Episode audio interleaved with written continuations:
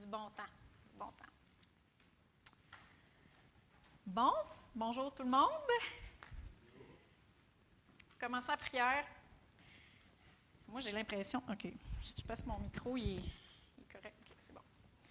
Merci, Seigneur, pour euh, ta présence. Merci pour le bon temps qu'on a ensemble. Merci parce que tu fais de nous une famille. Et Seigneur Dieu, je te demande de me donner tes paroles, Seigneur Dieu. Donne-moi ta parole euh, qui puisse trouver de la bonne terre, produire du fruit, susciter de la foi dans ceux qui entendent. Dans le nom de Jésus, puisses-tu répondre à des questions, transformer notre manière de penser? Dans le nom de Jésus. Amen. Amen. on va tourner dans 1 Corinthiens. Euh, ceux qui ont leur Bible, là, si vous êtes dans 1 Corinthiens 12 et 14 ce matin, vous allez pas avoir à tourner beaucoup. ça va se passer beaucoup dans, 1 Corinthiens 12 et 4, euh, surtout dans le, le, chapitre 14. Mais là, ce matin, notre texte principal, c'est dans le chapitre 12. On va commencer au verset 7. Or, à chacun, manifestation de l'Esprit est donnée pour l'utilité commune. En effet, à l'un est donné par l'Esprit une parole de sagesse, à un autre une parole de connaissance, selon le même Esprit, à un autre la foi, par le même Esprit, à un autre des dons de guérison, par le même Esprit, à un autre le don d'opérer des miracles, à un autre la prophétie, à un autre le discernement des esprits, à un autre diverses sortes de langues, à un autre l'interprétation des langues. Un seul et même esprit opère toutes ces choses, les distribuant à chacun en particulier comme il veut. La dernière fois que j'ai enseigné sur les dons de l'esprit, je vous ai parlé des dons de puissance. Y en a-tu qui se souviennent c'est quoi les dons de puissance? Dans le texte qu'on vient juste de lire? Dons des miracles, dons des guérisons, don de la foi. Aujourd'hui, j'avais l'intention de vous parler des dons qui révèlent, mais en priant, il y avait toujours les dons qui parlent qui revenaient, qui remontaient de mon esprit, qui revenaient toujours dans mon esprit. Puis quand je parle de mon esprit, je parle de mon moi intérieur, né de nouveau, qui contacte le monde spirituel. Il y en a-tu qui étaient là la semaine dernière quand Joël a parlé des, que nous sommes trois parties? Oui. Donc, on est un esprit, nous avons une âme et nous vivons dans un corps. Et ça, c'est extrêmement important de comprendre. Parce qu'aujourd'hui, on entend souvent, qui, qui entend ça souvent? Suis ton cœur. Suis ton cœur. Et bon, suis ton cœur, ça dépend. Ça dépend. Parce qu'on est un esprit, mais on a une âme. Fait qu'il faut que tu te demandes, ton cœur, il est influencé par quoi? Es-tu influencé par qu'est-ce que tu vois, par les désirs de la chair? Es-tu influencé par tes émotions? tes pensées, tes émotions sont-tu influencées par les circonstances? Euh, sont-tu influencées par tes insatisfactions? Ou sont influencées par ton esprit? Fait que suis ton cœur, oui. Si tu es influencé par ton esprit, si tu es influencé par la chair, par les circonstances et les, désirs de la chair, ben suis pas ton cœur. Il faut que tu sois influencé, tu suives ton esprit. Fait que c'est pour ça que c'est extrêmement important de renouveler notre intelligence par la parole de Dieu, en nourrissant notre esprit comme que vous êtes en train de faire là, ce matin. C'est ça que vous êtes en train de.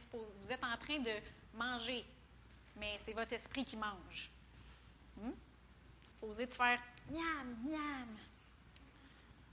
Marco, pas de amen, il est où Marco? il est en bas!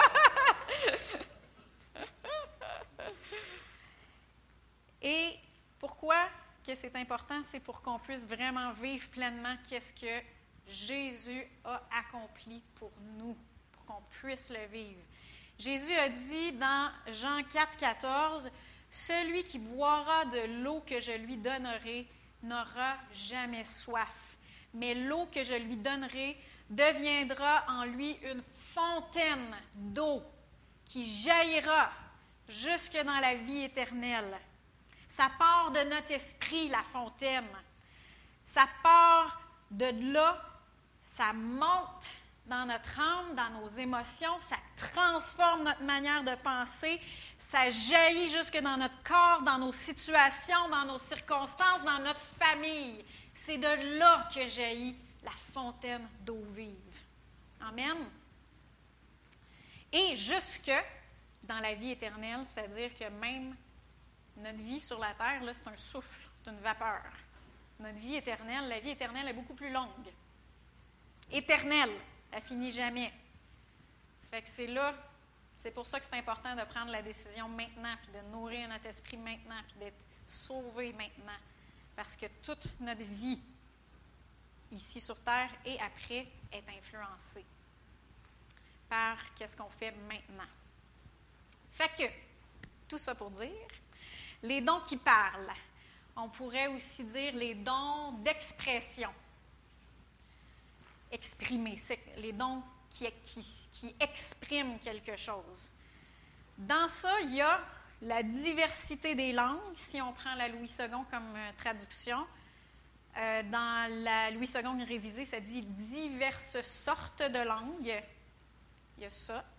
Il y a l'interprétation des langues et la prophétie. C'est les trois dons qui sont les dons d'expression ou les dons qui parlent. Diverses sortes de langues, interprétation des langues et la prophétie. Je vais commencer à parler de la prophétie en premier parce qu'il y a une mauvaise compréhension de c'est quoi la prophétie en général chez les chrétiens. Dans le monde aujourd'hui, euh, il y a une espèce d'engouement pour connaître son avenir euh, par les tireuses de cartes, euh, par la lecture des lignes de la main, en allant voir des voyants, des voyantes, en consultant l'horoscope, l'astrologie, ou comme, comme un médecin avec qui je travaillais, il appelait ça en blague la science des astres. Et je suis consciente que la plupart du monde qui consulte ça, ils, font, ils prennent ça au second degré. Là, ils ne prennent pas ça très sérieusement. Euh, puis, ou ils font pour se donner un petit feeling de peur ou de mystère. Mais, puis il y a aussi plusieurs euh, tireurs de cartes, euh, astrologues. Oui. Pas que je mélange avec astronome, c'est pas du tout la même chose. puis il y a des voyants qui se donnent un rôle, que ce n'est pas vraiment des, des, vrais voyants ou quoi que ce soit mais il faut faire attention parce que si ce n'est pas l'Esprit de Dieu qui influence ces gens-là, puis on le sait que ce n'est pas l'Esprit de Dieu parce que Dieu euh, avertit très fortement dans la Bible de ne pas avoir peur à ces choses-là, ça veut dire si ce n'est pas l'Esprit de Dieu qui influence ces personnes-là, c'est quels esprits qui les influencent? Hmm? Pourquoi est-ce qu'on irait consulter des mauvais esprits? Alors, Dieu, il nous dit de ne pas avoir peur à ces choses-là pour notre protection. Mais dans l'Église, les chrétiens, ils ne vont pas voir des voyants et des voyantes, ils courent les prophéties. C'est une autre manière d'aller chercher notre avenir. Et dans l'Ancien Testament, les gens, ils, ne pouvaient pas être nés de nouveau. Ils ne pouvaient pas avoir le Saint-Esprit qui vivait dans leur esprit parce qu'il n'y avait pas Jésus n'était pas encore ressuscité des morts. Il n'avait pas payé le prix pour qu'on soit réconcilié avec Dieu. Fait que oui, eux, ils allaient voir le prophète pour connaître le plan de Dieu. C'était ça que Dieu avait mis dans l'Ancien Testament. Mais dans le Nouveau Testament, nous, les chrétiens, on a le Saint-Esprit qui habite en nous, dans notre esprit. Dans Jean 16 au verset 13, ça dit, quand il sera venu, lui, l'Esprit de vérité, il vous conduira dans toute la vérité. Il parle à tous les chrétiens ici, il parle à tous les disciples de Jésus. Il vous conduira dans toute la vérité, car ses paroles ne viendront pas de lui-même, au Saint-Esprit, mais il parlera de tout ce qu'il aura entendu et il vous annoncera les choses à venir. C'est disponible à tout le monde dans notre esprit. Dans notre esprit. Fait que nous, les chrétiens, on ne devrait pas regarder à l'extérieur pour comprendre la volonté de Dieu. On ne devrait pas regarder, ah ben ça c'est un signe. regarder à des signes, chercher des signes ou chercher des toisons comme euh, Gédéon dans l'Ancien Testament mettait des toisons pour voir si c'était vraiment ça que Dieu voulait. Non. Le monde extérieur, il peut être influencé par le diable. Et on a une manière, une, manière beaucoup plus sécuritaire. Le Saint-Esprit entre dans nous, dans notre esprit. C'est là que le Saint-Esprit demeure, puis qui communique avec nous, et c'est la manière la plus sécuritaire de suivre les plans merveilleux que Dieu a pour nous. Amen. Par exemple, les gens vont dire Ouais, mais là, il y a une porte qui s'est ouverte, là, puis euh, j'aurai un meilleur job, euh, un meilleur salaire. Fait que c'est sûr que c'est Dieu. C'est un signe. OK? Qu'est-ce que tu sens dedans? Est-ce que c'est une lumière verte? Ça se peut que ça soit Dieu. Mais est-ce que c'est une lumière verte que tu as dans ton esprit ou ça fait comme. Ça fait. Euh, pas de paix, rien? Ben, vas-y pas. C'est pas par l'extérieur. C'est pas par le 10 piastres de plus de l'heure qu'il faut être dirigé. C'est par le témoin intérieur, le Saint-Esprit en dedans de nous. Amen? Nous avons un super de bon livre, j'ai oublié de l'apporter, mais le livre s'appelle Comment être conduit par le Saint-Esprit de Kenneth Hagin. C'est en arrière dans la librairie. Aujourd'hui, je crois que c'est Alexis qui s'occupe de la librairie. Donc, si jamais vous aimeriez avoir plus d'informations là-dessus, comment être conduit par l'Esprit de Dieu, on a de la bonne littérature en, arrière. Alors, tout ça étant dit, la prophétie dans le Nouveau Testament, c'est quoi? On va tourner dans 1 Corinthiens 14, comme je vous ai dit tantôt. On va lire au verset 3 et j'ai pris euh, la version second 21. Celui qui prophétise, au contraire, parle aux hommes, les édifie, ou édifier, ça veut dire construire, édifie les autres, construit les autres, les encourage et les réconforte. La simple prophétie, la simple prophétie, c'est pas de prédire l'avenir. La simple prophétie, c'est de prononcer des paroles inspirées de Dieu. Ce sont des paroles qui vont être chargées de l'onction de Dieu, du Saint-Esprit. C'est des paroles qui vont être chargées de vie, puis qui vont construire celui qui va entendre, qui vont encourager et qui vont réconforter celui qui écoute. C'est ça la simple prophétie, des paroles prononcées, inspirées de Dieu. Puis ça va avoir comme résultat construire, encourager et, réconforter. Dans Apocalypse 10, euh, non, Apocalypse 19, 10, ça dit Adore Dieu, le témoignage de Jésus est l'esprit de la prophétie. Fait qu'on voit ici que parler la parole de Dieu, puis on sait que Jésus, c'est la parole faite chair, parler la parole de Dieu, que l'Esprit nous inspire, c'est ça l'esprit de la prophétie. Fait que prêcher, c'est pas prophétiser. Mais on peut prophétiser en prêchant.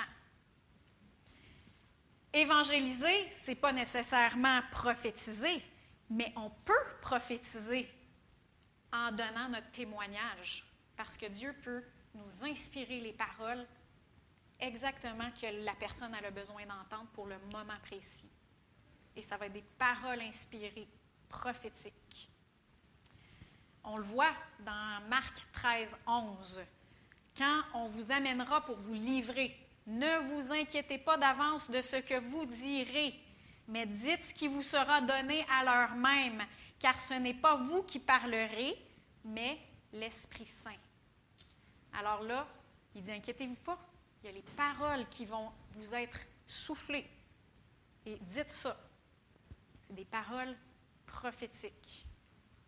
Malheureusement, les gens y ont limité la prophétie à une parole personnelle dans un temps de ministère. Puis il faut que ça l'aille pour introduction. Ainsi parle le Seigneur. C'est pas toujours ça. Si on était plus attentif, probablement que si vous écoutiez la prédication comme il faut, ou si vous écoutiez votre mari ou votre épouse, ou peut-être un frère ou une sœur, peut-être que ah, les paroles qu'il vient juste de dire, c'était pour moi, c'était des paroles prophétiques. C'était une parole que, inspirée que Dieu m'a parlé pour la situation que je vis maintenant. J'en avais besoin. Ça m'a encouragé, ça m'a édifié, ça m'a réconforté, ça m'a consolé. Amen. Amen. C'est des paroles inspirées que le Seigneur a remplies de sa puissance. Est-ce qu'il faut accepter toutes les, les, paroles qui sont dites? Dans une prédication, dans, dans une réunion, une parole euh, euh, prophétique? Est-ce qu'il faut toutes les accepter? Ou, euh, quelqu'un, un, de nos frères, il nous dit quelque chose, puis est-ce qu'il faut toutes les accepter, ces paroles-là? Eh, bonne réponse. Dans 1 Thessaloniciens 5, on va commencer au, verset 19, ça dit N'éteignez pas l'esprit, ne méprisez pas les prophéties, mais examinez toutes choses, retenez ce qui est bon. Alors, il faut examiner toutes choses par deux barèmes. Le premier, la parole de Dieu, ce qui est dit. Est-ce que c'est en accord avec la parole de Dieu? Deuxième, ce qui est dit. Est-ce que, que notre, esprit en dedans, comme on a dit tantôt, rend témoignage à ce qui est dit? Ou ça fait comme eh, ou ah. Des fois, mettons, un, nouveau chrétien qui ne connaît pas autant sa parole, il y a quand même le témoin du Saint-Esprit en dedans. Alors, des fois, si ça fait euh, Oh, pas sûr, puis qu'il euh, y a une drôle de sensation, euh, puis c'est pas paisible, bien, prenez-la pas. Hein? On ne prend pas, cette parole-là, à ce moment-là. Des fois, on peut juste, je ne sais pas, il y a quelque chose, on la met de côté, puis si le Seigneur a besoin de nous la ramener, il va nous la ramener. Amen. Puis pourquoi est-ce que Paul il dit ici ne méprisez pas les prophéties Pourquoi? C'est à cause de la bêtise humaine et de toutes les erreurs qu'il y a eu dans les prophéties. Moi, j'ai entendu des histoires d'horreur. Des gens qui se sont mariés parce qu'ils avaient reçu la prophétie qu'ils devaient se marier, que ce n'était pas du tout Dieu. Donc, tu ne te maries pas sur une prophétie, s'il vous plaît. j'ai connu personnellement des personnes qui ont été blessées et aussi euh, qui ont été très déçues parce que c'était dans des jeunesses, des jeunes prophétisaient sur d'autres jeunes. Est-ce que des jeunes ne peuvent pas dire des paroles inspirées de Dieu? Oui, mais on ne prend pas ça à la légère. On ne fait pas des prophéties juste pour, euh, pour se pratiquer ou des choses comme ça. On ne prend pas ça à la légère. Il y a des gens qui ont, qui ont été blessés à cause de ça. C'était pas c'était, les gens disaient des choses dans l'âme. Ce n'était pas du tout dirigé par le, Saint-Esprit. Alors, c'est quoi la tendance naturelle? Quand on voit des extrêmes, des extrêmes puis des affaires qui ne sont pas dans l'esprit, qu'est-ce qu'on fait? La, tendance naturelle, c'est que la pendule aille complètement de l'autre bord, puis on ne veut plus rien savoir des prophéties. C'est pour ça que Paul dit ne méprisez pas les prophéties. Parce qu'on a des fois la tendance de faire ben là, j'en veux plus on méprise ça. Non, il dit ne méprisez pas la prophétie, mais examinez toutes choses. C'est ça la solution. Et retenez ce qui est bon. Amen. Alors ça, c'est pour la prophétie. Ensuite, il y a euh, les diverses sortes de langues, qui est un, des dons d'expression, qui fonctionne avec l'interprétation des langues. Et euh, si vous remarquez, ces deux dons-là, ce sont les seuls dons qu'on ne, voit pas euh, en opération dans l'Ancien Testament. Pourquoi? parce que il faut être baptisé du Saint-Esprit. Il faut parler en d'autres langues pour pouvoir opérer dans ces dons-là. Donc, on ne le voit pas ça dans l'Ancien Testament. Et j'ai déjà fait par le passé la distinction entre être baptisé du Saint-Esprit et prier en d'autres langues. Euh, et ça, entre ça et le don des diverses sortes de langues. Je l'ai fait la distinction. Si vous voulez euh, euh, réviser, c'est dans le premier, je crois, que j'avais fait ça sur, dans le don, dans la série des dons de l'Esprit. Fait que le baptême du Saint-Esprit, c'est disponible à tout le monde. Dites tout le monde. c'est disponible à tout le monde. Et quand on est baptisé du Saint-Esprit, on peut parler en langue quand on veut. Quand on veut. À la maison, dans notre temps de prière, dans notre char. Quand on avait nos masques à l'épicerie, c'était facile. Parler en langue en, arrière de nos masques, là, c'est un peu plus difficile, mais bon. Le don des diverses sortes de langues, ça, c'est distribué par le Saint-Esprit comme il veut. Alors ça, c'est pas, on ne peut pas dire une parole en langue n'importe quand. Ça, c'est distribué par le Saint-Esprit comme il veut. Et c'est pour l'utilité commune. Chez les Corinthiens, Paul il a, dû faire de la correction. Comme Joël dit, il a dû les chicaner, faire de la correction, parce qu'il utilisait le parler en langue pour donner des messages aux autres dans l'Église. Puis en plus, il parlait en même temps.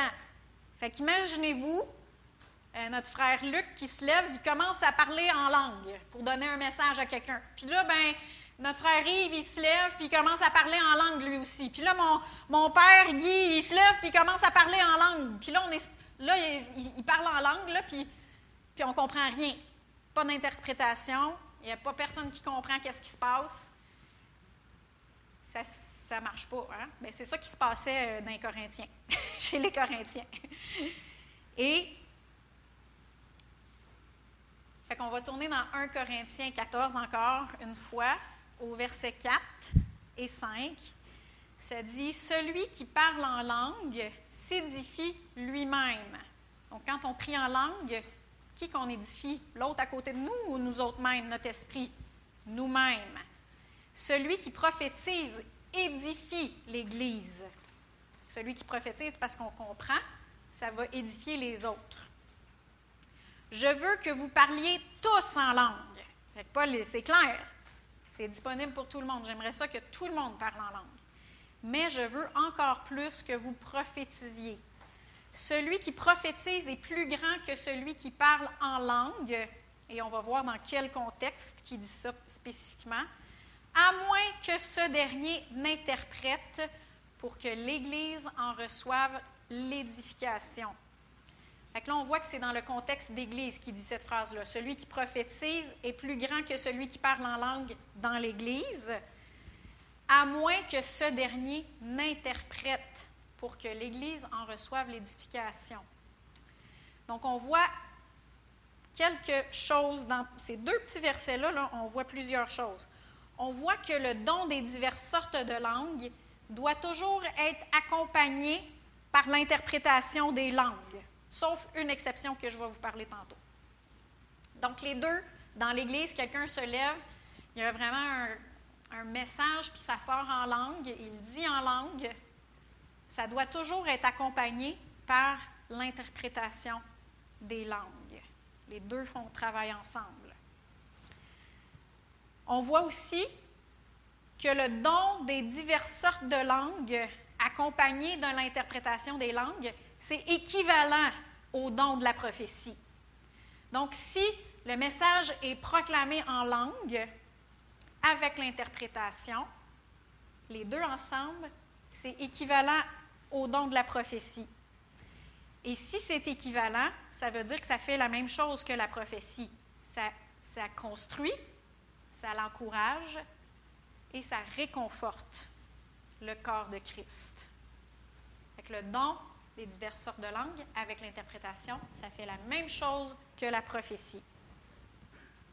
Ça, vous me suivez bien jusque-là? Donc, la diversité des langues, c'est des paroles qui sont inspirées par le Saint-Esprit dans une, dans une, langue que la personne qui parle connaît pas. OK? L'interprétation des langues, c'est une parole inspirée par le Saint-Esprit dans une langue qui est connue par les auditeurs, par ceux qui sont autour. Ils vont comprendre l'interprétation, ils vont comprendre ce que le message dit. Mais l'interprétation des langues, ce n'est pas une traduction.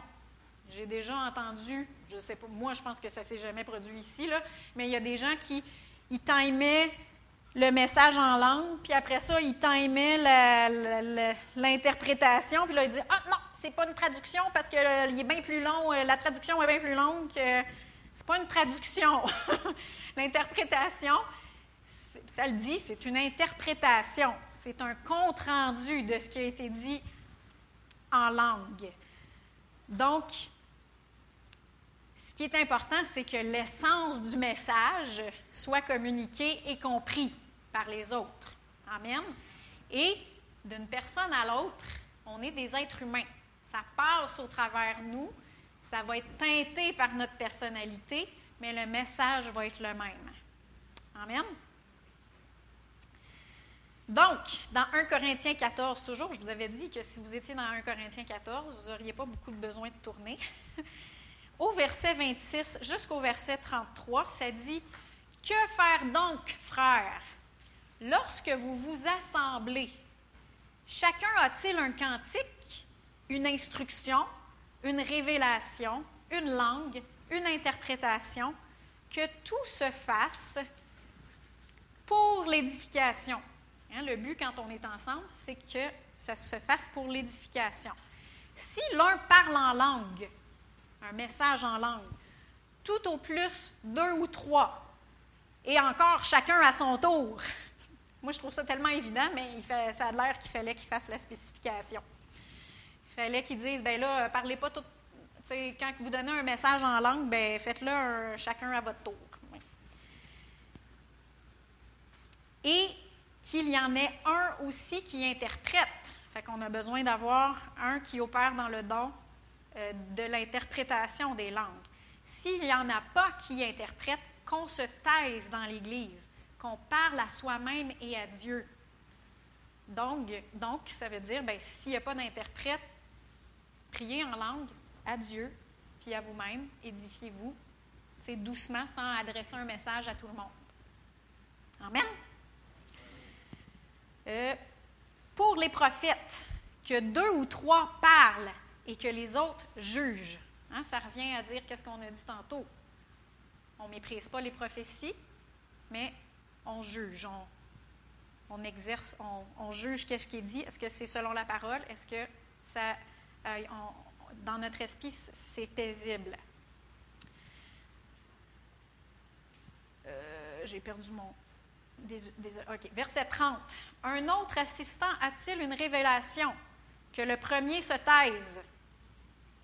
Car vous pouvez tous prophétiser successivement, chacun votre tour, c'est de la bienséance, afin que tous soient instruits et que tous soient exhortés. Exhorter, ça veut dire encourager. Les esprits de prophètes sont soumis aux prophètes, car Dieu n'est pas un Dieu de désordre, mais de paix. Amen. J'avais lu l'histoire, je pense que c'est dans un livre de Kenneth Hagin.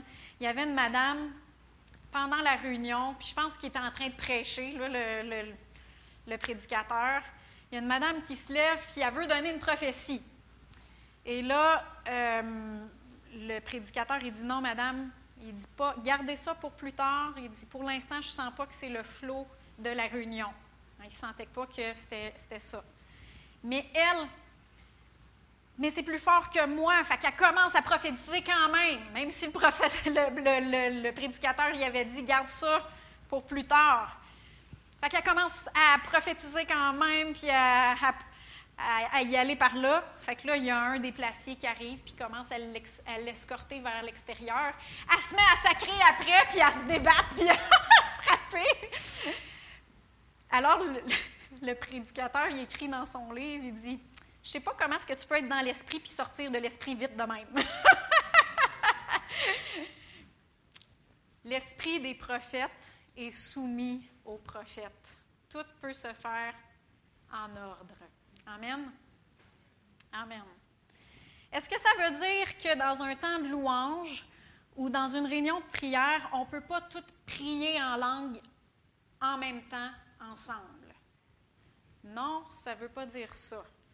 Parce que la Bible dit dans 1 Corinthiens 14, 2, en effet, celui qui parle en langue ne parle pas aux hommes, mais à Dieu. Fait dans un temps de louange ou dans une réunion de prière, à qui est-ce qu'on s'adresse? On s'adresse à Dieu. Donc, c'est correct, tu sais, quand dans un temps de louange, que tout le monde loue en langue, chante en langue, dans un temps de prière, c'est correct qu'on prie tout en langue en même temps. À qui qu'on s'adresse? on s'adresse à Dieu. On n'est pas en train de donner un message en langue à quelqu'un d'autre. On est en train d'adresser notre message à Dieu. On prie en langue. Mais quand il y a quelqu'un qui élève la voix pour prier, c'est juste de la bienséance pour qu'on puisse s'accorder avec elle. On arrête de prier en langue, on écoute ce qu'elle dit, puis ensuite on commence à prier avec elle en d'autres langues. C'est juste une question de respect, d'amour, d'ordre. Il y en a qui disent qu'on ne devrait pas du tout parler en langue dans une réunion d'assemblée. Puis ils prennent ce verset-là, euh, ils, prennent le verset suivant pour appuyer leur position, c'est dans 1 Corinthiens 14, 23. Si donc l'Église entière se rassemble, puis que tous parlent en langue, et qu'ils surviennent de simples auditeurs ou des non-croyants, ne diront-ils pas que vous êtes fous? Alors, ils prennent ce verset-là pour dire que on ne devrait pas du tout, du tout, du tout parler en d'autres langues dans une réunion. On devrait juste parler en langue à maison tout seul. C'est ce qu'ils disent. Mais je crois que pour comprendre ce verset-là, on doit se poser la question à qui s'adresse celui qui parle en langue? Si c'est un message en langue, puis que tout le monde s'adresse aux autres en langue, pour, euh, pour, le bénéfice des gens qui écoutent, tout en même temps, sans interprétation. Oui, ceux qui rentrent dans l'Église, qui sont de simples auditeurs, ils vont penser qu'ils sont fous. Par contre, est-ce que vous avez déjà été dans une réunion de louange où ce que tout le monde sont dans l'adoration, puis que tout le monde sont en train de louer Dieu, puis chanter en d'autres langues en même temps? Et là, le service, il lève. On, sent là, que ça, une, intensification de la présence de Dieu, une intensification de la gloire qui descend. Est-ce que vous avez déjà été dans une réunion de prière où il y a une personne qui prie en français, qui est en train d'adresser sa prière à Dieu, et là, tout le monde, après cette prière-là, vient s'accorder avec cette personne-là qui vient juste d'adresser sa prière à Dieu, puis il prie tout le monde en langue en même temps au Seigneur en train d'intercéder, puis de, prier, de s'accorder avec cette personne-là en d'autres langues. On sent que dans la, dans la réunion de prière, il y, a, il y a quelque chose qui se passe dans l'esprit. Si c'était mal, si le Seigneur ne voudrait pas ça, il y pas, il n'appuierait pas ça avec sa présence. Amen. Ça veut dire que c'est correct. Ça dépend à qui vous vous adressez ça dépend si ça se fait dans l'ordre. Donc, si on s'adresse tout ensemble, puis on est dans une réunion de prière en train de, euh, louange, en train de louer puis chanter en langue, c'est correct. Si tu es en train de donner un, message en langue, puis on s'adresse à nos frères et nos sœurs, tout le monde le fait en désordre, sans interprétation, là, ça, c'est pas correct. Est-ce que vous voyez la différence? Amen. J'ai dit plutôt qu'il y avait une exception où ce que la diversité des langues pouvait se produire sans l'interprétation des langues. Il y a une exception, et ça, c'est la diversité des langues pour, comme signe pour les incroyants. On va tourner dans 1 Corinthiens 14, encore une fois, et là, on va aller au verset 21 et 22. Paul dit, il est écrit dans la loi, C'est par des hommes d'une autre langue et par des lèvres d'étrangers que je parlerai à ce peuple. Et ils ne m'écouteront pas, même ainsi, dit le Seigneur. Par conséquent, les langues sont un signe pour les croyants, non pour les croyants, mais pour les non-croyants. Fait qu'on voit ça ici, le don de la diversité des langues comme signe pour les non-croyants. On voit un exemple dans Acte 2, puis on va tourner au verset 6. Juste après que les apôtres aient été baptisés du Saint-Esprit, la première effusion, du Saint-Esprit, et là, les apôtres et les disciples, parce qu'il y avait, je pense, 120 personnes dans la, dans la chambre haute, ils sont baptisés du Saint-Esprit, ils s'en vont dans les rues. Et là, au verset 6, ça dit Au bruit qui se produisit, la multitude accourut et fut bouleversée, parce que chacun les entendait parler dans sa propre langue. Ils étaient hors d'eux-mêmes et dans l'admiration, et ils disaient Voici ces gens qui parlent, ne sont-ils pas tous galiléens? Comment les entendons-nous, chacun dans notre propre langue maternelle? Parthes, Mèdes, Élamites, ceux qui habitent la Mésopotamie, la Judée, la Cappadoce, le Pont, l'Asie, la Phrygie, la Pamphylie, l'Égypte, le territoire de la Libye voisine de Cyrène, et ceux qui sont venus de Rome, juifs, prosélytes, crétois et arabes. Il y en avait du monde. Il y en avait du monde pour la fête de la Pentecôte nous les entendons parler dans nos langues les merveilles de Dieu. Alors ça, c'est un signe. Il n'y avait pas besoin d'interprétation, ils comprenaient.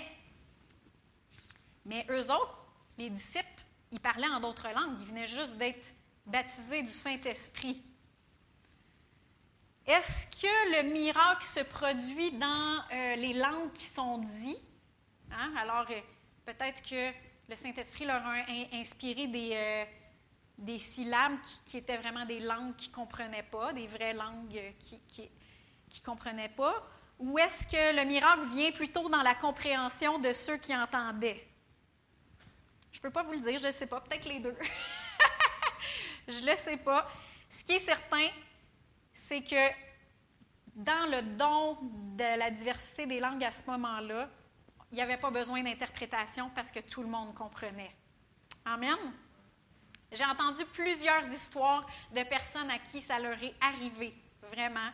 Euh, je me souviens de Christian Arfouche, là où mon mari est allé euh, à l'école biblique. Christian Arfouche, il raconte qu'à un moment donné, euh, il était en train de prier pour des gens dans une ligne de prière, puis il commence à prier, à donner un message en langue à une personne qui était dans la ligne de prière et il n'a pas donné d'interprétation. C'était juste un message en langue. Puis là, la personne à côté, elle aurait dit, ben, moi, j'ai, elle aurait pu dire, moi, j'ai pas été édifiée, moi, j'ai pas compris, j'ai pas été édifiée par ce message-là. Mais plus tard, il a su que la madame, elle avait tout, je pense que c'est une madame, la personne avait tout compris dans sa langue maternelle qu'est-ce qu'il avait dit. Alors, c'était vraiment ça, la diversité des langues de cette manière-là qui avait été euh, prononcée. J'ai entendu euh, notre frère Joël Spinks raconter une histoire, lui aussi, qui avait vécu. Et la plus récente que j'ai entendu parler, c'est par notre frère Samuel Jérémy Gingras, euh, qui raconte tout, récemment, je l'ai vu sur, si jamais vous voulez écouter l'histoire, c'est sur sa page Facebook ou Instagram. C'est sous euh, Samuel Jérémy Gingras. Je vais vous raconter l'histoire, mais vous savez bien que je ne peux pas la raconter comme lui. Ceux qui connaissent Samuel. il la raconte euh, à sa manière. Il était en euh, la ville de Phoenix, en Arizona, et il était dans un ghetto de la ville. Je ne sais pas qu'est-ce qu'il faisait là, je ne sais pas si c'était pour euh, de l'évangélisation ou quelque chose, mais il était dans un ghetto de la ville. Et bon, le reel euh, qui est sur Facebook ne euh, dit pas pourquoi il était là, mais à un moment donné, il y a un gars qui met de la musique. Un, rythme, avec de la musique. Puis là, Samuel, il comprend qu'est-ce qui se passe. Il est en train d'avoir un combat de rap qui va se faire. Dans les années 80, il y avait des combats de breakdance. Mais là, les années plus récentes, ça a l'air que c'est des combats de rap. Alors, il y avait un combat de rap. Et là, il dit au gars, il dit, laissez-moi essayer quelque chose de nouveau, quelque chose de différent. Et il commence à rapper en langue. Puis il commence à rapper en langue. Puis il dit qu'il a fait ça pendant une minute. Puis là, il, dit, mais là, il y a le monde commence à réagir. Wow! Yeah! Man! il commence à réagir à ce qu'il dit, puis qu'est-ce qu'il fait. Fait que là, il fait comme ah! puis, fait que là, il continue, il est encore plus. Euh, le, monde est en barque. Fait que là, il continue à rapper en langue. Puis à la fin, il y a un gars qui vient lui donner un, accolade, il prend dans ses bras, puis il dit Wow, c'était tellement du bon espagnol, ça, bro! Fait que là, il fait comme! parlait en espagnol, il ne savait pas, mais il parlait en espagnol. Puis la fille, il y a une jeune fille qui se met à pleurer, puis qui dit Tu me donnes envie de louer Jésus. Tu, as ramené l'Église ici. Puis la, jeune fille, s'est mise à chanter du gospel dans un ghetto au Phoenix, Arizona. Alors, il dit que il dit qu'il s'est mis à rapper en langue parce qu'il ne savait pas quoi, faire d'autre. Mais ça, c'est la diversité des langues qui n'a pas besoin d'interprétation parce que les gens y ont compris. Est-ce que c'est lui qui parlait en, espagnol, vraiment? Je ne le sais pas. Ou c'est les personnes qui ont compris espagnol? Je ne le sais pas, mais il y a un miracle qui se fait. Amen. Pas besoin d'interprétation des langues dans ce temps-là. C'est l'exception que je vous, ai parlé. Fait que euh, si jamais vous voulez entendre l'histoire, euh, c'est comme je vous dis, de sa manière à lui, c'est sur Facebook ou Instagram. Il y a euh, ceux qui ne connaissent pas Samuel Jérémy Gingras, il est pasteur jeunesse à l'Église Plénitude présentement. Il y a beaucoup plus à dire sur la prophétie, la diversité des langues, l'interprétation des langues. Puis je sais que je réponds peut-être pas à toutes les questions, mais j'aimerais tout de même terminer en disant que Dieu veut que vous soyez le prophète de votre propre vie. C'est les dons de l'esprit, je vous avais déjà dit que c'est un supplément de l'amour de Dieu qui rend manifeste, visible, connu ce qui est disponible en tout temps, comme les dons de guérison, les dons des miracles. C'est un supplément de l'amour de Dieu qui rend manifeste qu'est-ce qui est déjà acquis à la croix. La guérison, la santé divine, c'est déjà acquis à la croix. C'est la même chose pour la prophétie. Dieu, il nous a rendu disponible l'autorité et la puissance de parler dans notre propre vie, tout le temps, tout le temps. On l'a vu dans Apocalypse 19, 10, ça dit, le témoignage de Jésus, c'est l'esprit de la prophétie. La parole de Dieu dans notre bouche, c'est l'esprit de la prophétie. Éphésiens 6, 17 nous dit, prenez aussi l'épée de l'esprit, qui est la parole de Dieu. Arrêtons de proclamer nos circonstances. Arrêtons de proclamer ce qu'on n'aime pas ce qu'on voit, nos problèmes. Dieu, il veut qu'on mette sa parole dans notre bouche. Il veut qu'on soit les prophètes de notre propre vie. La Bible, c'est un grand livre. Il y a beaucoup de promesses. Prenons pas juste n'importe quelle parole dans le livre, mais parlons la parole qui nous est inspirée par le Saint-Esprit pour le moment précis. Il y a une une parole qui va nous être, si on vous lisez votre Bible à tous les jours, à un moment donné, il y a quelque chose qui va vous remonter. Vous êtes en train de faire face à quoi, puis dans votre esprit, il y a telle parole qui vous remonte. Comme aujourd'hui, euh, notre frère Donald dit, les bontés de, de l'Éternel se renouvellent à chaque matin. C'est des choses qui peuvent remonter en face. Bon, un autre matin, les bontés de l'Éternel se renouvellent à chaque matin. Il y a quelque chose que le Saint-Esprit va vous rendre vivant. Dites-le. Mettez-le dans votre bouche. Soyez le prophète de votre propre vie. C'est Celle-là, cette parole-là qui rend vivante pour vous. Est-ce que vous vous souvenez de Mme Jenny Roberts qui est venue au mois de juillet? Il y en a-tu qui s'en souviennent? Elle, elle disait que Dieu a placé tout ce qu'on a besoin dans notre esprit et qu'il faut aller y puiser et le prier en d'autres langues. Le puiser dans, nous, le déclarer, le prier en d'autres langues dans notre vie. Ça dit dans 1 Corinthiens 14, 2, En effet, celui qui parle en langue ne parle pas aux hommes, mais à Dieu, car personne ne le comprend. Et c'est en esprit qu'il dit des mystères. Toutes les promesses que Dieu nous a données, les plans, les bons plans qui ne sont pas nécessairement écrits dans la Bible, on sait le plan général, ce qu'il veut pour notre vie, mais il y a des choses spécifiques pour nos vies qu'on ne sait pas. C'est en dedans de nous. Et il veut qu'on les prie en langue. On prie les mystères qu'il a mis en dedans de nous. Déclarons-les dans nos vies. Dans 1 Corinthiens 14, 13, 15, ça dit C'est pourquoi que celui qui parle en langue prie afin de pouvoir interpréter. Car si je prie en langue, alors on voit ici que c'est dans un cas de prière. On n'est pas en train de parler un message, euh, un, message dans le don de, la diversité des langues. Il dit, car si je prie, c'est notre baptême du Saint-Esprit, c'est notre langue, euh, les langues qu'il nous donne à tous les jours. Car si je prie en langue, mon esprit est en prière, mais mon intelligence demeure stérile. Que faire donc? Je prierai par l'esprit, mais je prierai aussi avec l'intelligence. Je chanterai par l'esprit, mais je chanterai aussi avec l'intelligence. Ici, Paul, il parle vraiment de la prière. C'est disponible dans nos temps de prière.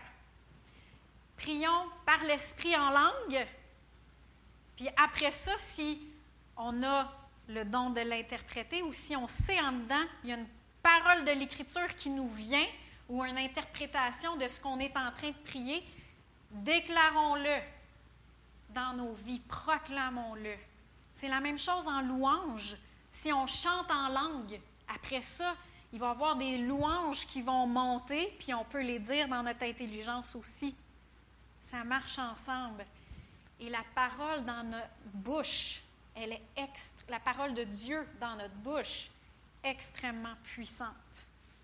Pour ça que Dieu, pour ça que c'est appelé l'épée de l'esprit. Dans Ésaïe 55, 11, ça dit Ainsi en est-il de ma parole qui sort de ma bouche.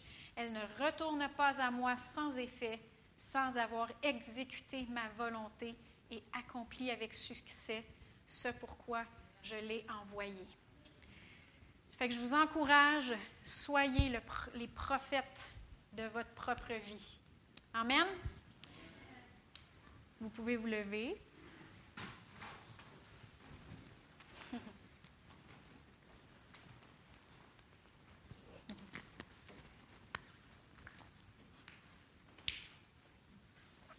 Alléluia. Merci Seigneur. Merci Seigneur.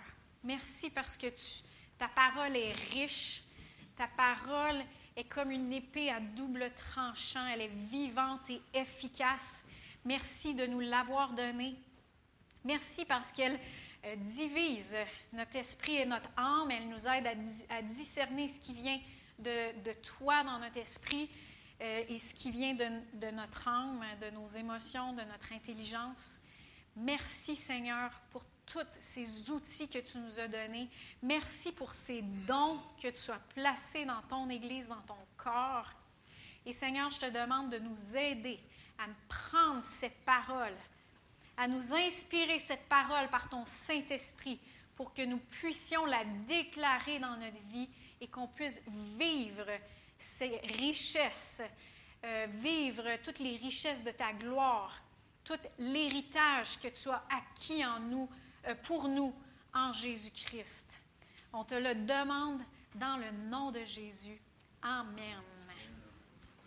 Bon dimanche.